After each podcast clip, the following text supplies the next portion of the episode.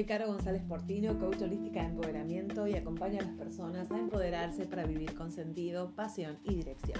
Bienvenido, bienvenida a Humana y Poderosa, esta sección de historias en las que vas a poder rescatar cosas que te van a ayudar en tu propio proceso. Hoy tengo una historia que viene de Santa Fe. Es una chica que eh, me comenta lo siguiente. Hola Caro, tengo 35 años y desde que tengo uso de razón que vivo a dieta.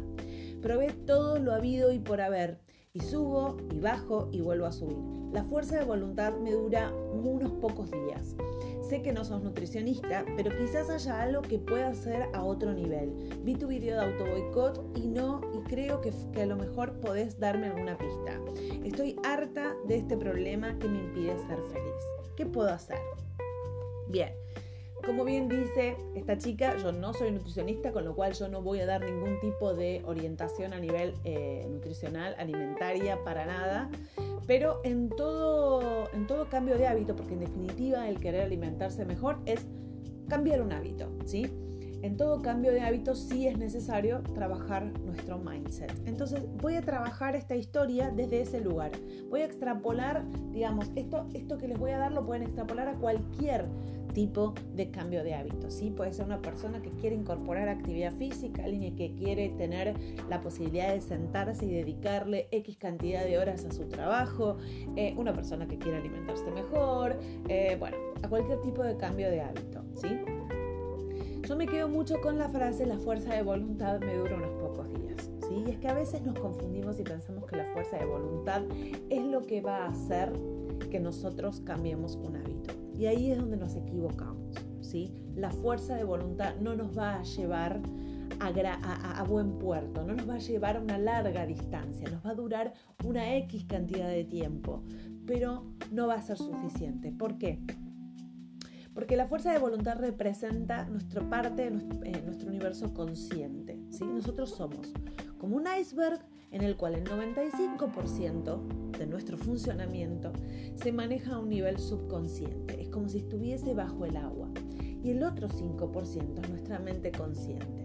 Entonces, este 5% termina siendo ganado, comido por el 95%, que es donde están alojados los hábitos. los hábitos están alojados a nivel subconsciente. ¿sí? Por repetición a lo largo de nuestra vida, se fueron alojando allí. Y por eso hay montones de comportamientos que no salen automáticos. Por eso hay montones de comportamientos en los cuales, no sé, me angustio, manoteo la torta de chocolate. ¿sí? Salen automáticamente porque están alojados ahí y no los puedo manejar a nivel consciente.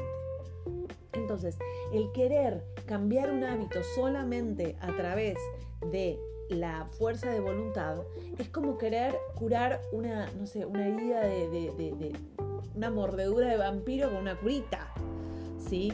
O sea, primero lo que tenemos que hacer antes de poner la curita es desinfectar la zona, ¿sí? Es desinfectarla, curarla, sanarla y luego ponemos la curita al final. Entonces el trabajo que se tiene que hacer en todo cambio de hábito es ir primero hacia el subconsciente, trabajarlo, generar las sugestiones necesarias y poder lograr ir instaurando un mindset que acompañe el cambio de hábito. El cambio de pensamiento va primero, el cambio de acción va después, ¿sí? O mejor dicho, todo cambio de acción necesita ir acompañado de un cambio de pensamiento previo, un trabajo mental previo. Esto no quiere decir que si estás en un momento que tenés que bajar 25 kilos, te tomes dos años para cambiar tu mente y luego empezás a actuar. Todo cambio de mentalidad, cada vez que queremos lograr algo, por supuesto que tiene que ir acompañado de acción masiva, pero no es suficiente la acción sola sin trabajar nuestra mente, porque no te olvides que estás comandado en un 95% a nivel subconsciente, ¿ok? Entonces, lo que yo diría para este caso y para todos los casos que pretendan un cambio de hábito es en un principio trabajar en entrenar la mente, ¿sí? Porque si no, sería todo muy fácil. Sería, bueno, tenés que hacer esto, listo, lo hago, se termina. No habría tantas adicciones, no habría tanta gente que está con temas de que le cuesta un montón arrancar algún tipo de actividad. ¿sí? Sería dos más dos. Hay algo, evidentemente, que nos tiene como agarraditos. hay algo que en algún momento sirvió, se instaló y ahora necesitamos revertirlo porque no nos está sirviendo. Entonces, bien, cuando queremos trabajar el subconsciente, hay muchas formas, hay muchas herramientas. Yo les voy a dar simplemente cuatro, cuatro cositas, cuatro puntos clave como para ir trabajando. Para trabajar sobre el subconsciente, una de las primeras y más importantes cosas que tenemos que lograr es tener imágenes claras. El subconsciente se sugestiona a través de la imagen, ¿sí? Y a cada pensamiento le corresponde una imagen, ¿sí? Automáticamente, aunque nosotros en el momento consciente no seamos capaces de verla, esa imagen se imprime en el subconsciente. Entonces, vamos a ir al ejemplo de esta persona que, nos, que consulta. Si yo quiero bajar de peso, tengo que ser capaz de ver esa imagen, de imprimir esa imagen, de verme en mi peso ideal, de ver esa imagen y de lograr a través de lo que estoy mirando, lograr imprimir una emoción dentro mío. Entonces, las herramientas como la visualización, por ejemplo, son maravillosas. Se la subestima mucho la visualización, pero digamos, yo la utilizo muchísimo porque es realmente maravillosa. Entonces, tener una imagen clara es fundamental. Entonces puedo visualizar, puedo crear la imagen de ese cuerpo que yo quiero tener, encontrar a través de esta visualización la emoción necesaria o puedo tener una foto, una imagen pegada en algún lugar. Lo importante es asociar esa imagen a ese deseo y que ese deseo está asociado a una emoción. ¿Sí? En segundo lugar, utilizar las palabras correctas. Cuando nos ponemos en estoy a dieta, em, tengo que bajar, em, bueno, todo este tipo de palabras, ¿qué están haciendo? Están ubicando al cerebro en un lugar de restricción. Cuando ubicamos al cerebro en un lugar de restricción va a terminar automáticamente disparándose para el otro lado. Entonces tenemos que cambiar nuestras palabras, nuestra manera de hablarnos a nosotros mismos.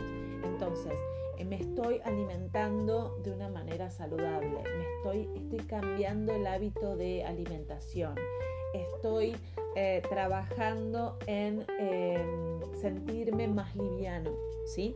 ¿Por qué? Porque ahí el cerebro libera esa sensación de restricción. No, se, no está sintiendo que durante un tiempo va a tener que abstenerse y sufrir. ¿Sí? ¿Por qué? Porque nuestro cerebro nos trata de llevar hacia el placer y alejarnos del dolor. Si yo asocio todo tipo de hábito o de comportamiento a un dolor, a una restricción, el cerebro no va a aguantar mucho tiempo. Va a activar algún tipo de comportamiento que me lleve al placer. ¿Sí? Entonces, si yo hago esto, si yo uso palabras que me llevan a un lugar de restricción, automáticamente mi cerebro va a reaccionar. Concatenado con esto, el tercer punto es justamente asociar extremada cantidad de placer al nuevo hábito y extremada, extremado dolor, extremadas dosis de dolor al estado actual. Esto es lo que esta chica vio en el, el video de auto boicot.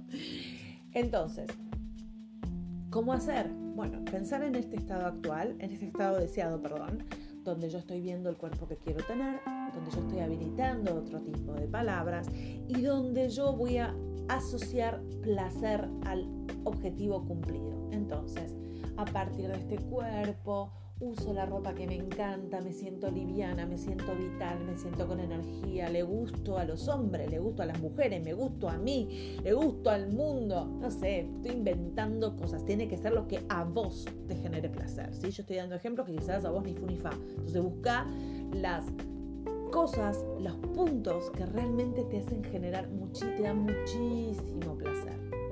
Al mismo tiempo, que tenés que asociar muchísimas cantidades de dolor al estado actual. Entonces, los efectos que puede generar esa comida en tu cuerpo, cómo te ves, cómo te sentís, lo que puede pasar si te extendes mucho tiempo en este mismo comportamiento, ¿sí?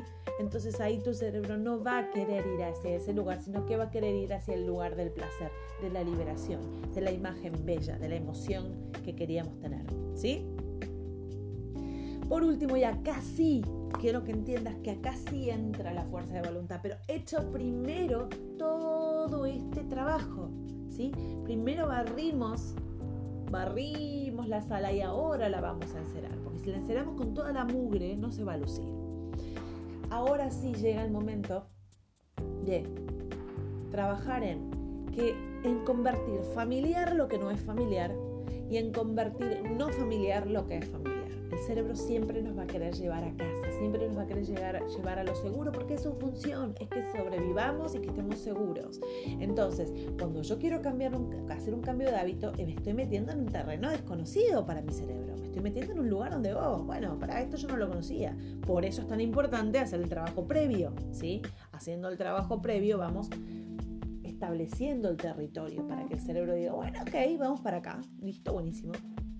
Entonces, ahora sí, a través de la acción, tengo que estar 100% enfocado, enfocada en que todo aquello que para mí era familiar, tiene que dejar de ser familiar. Entonces, y, viceversa, todo lo que no era costumbre para mí, tiene que empezar a ser costumbre para mí. Entonces, yo no estaba acostumbrada a correr eh, todos los días, bueno, tendré que empezar a hacerlo. Primero corriendo 10 minutos, después corriendo 11, 12, ir subiendo lentamente, pero sí sosteniendo la acción en el tiempo, porque solamente a través de la repetición un hábito se convierte automático. Lo habrán escuchado en millones de lugares esto.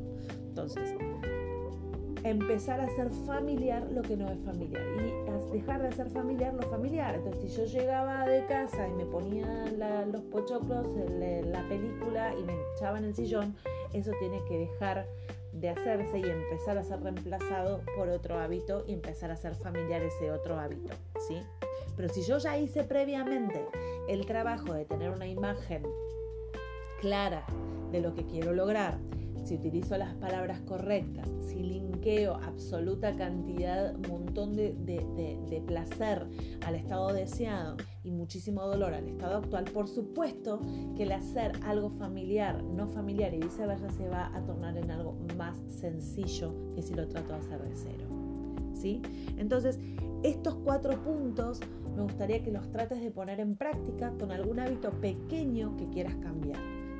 Algunos hablan de 21 días, otros hablan de 60, otros hablan de lo que sea para vos. Así que empezá a practicar esto y a tratar de instaurar un nuevo hábito. Y fíjate, no menos de tres semanas, por supuesto, pero quizás en tres semanas lo puedes instalar y no estás pensar que lo estás instalando durante 60 días o quizás sí. Aprende a sentir tu cuerpo, aprende a darte cuenta cuando estás instalando un hábito o no. Esto de qué depende de tu estado de presencia.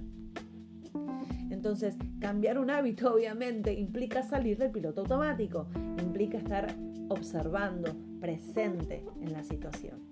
Te pido que, bueno, que bueno, si te interesa este, cambiar algún tipo de hábito, nuestra consultante espero que, esto le, sirva, eh, que lo pongan en práctica, son estos cuatro puntos, cosas que podemos hacer constantemente todo el tiempo, ¿sí? que no hace falta dedicar un espacio, hora específico para esto, sino que es algo que va educando nuestro cerebro constantemente eh, y que luego me puedan contar cómo les fue con estos pasos.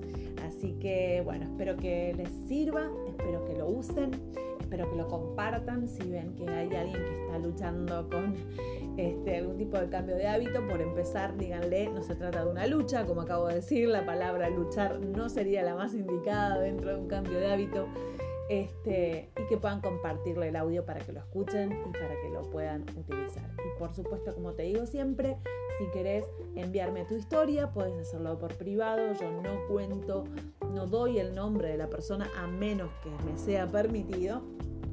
Y juntos podemos trabajar en tu historia y con tu historia puedes ayudar a otros.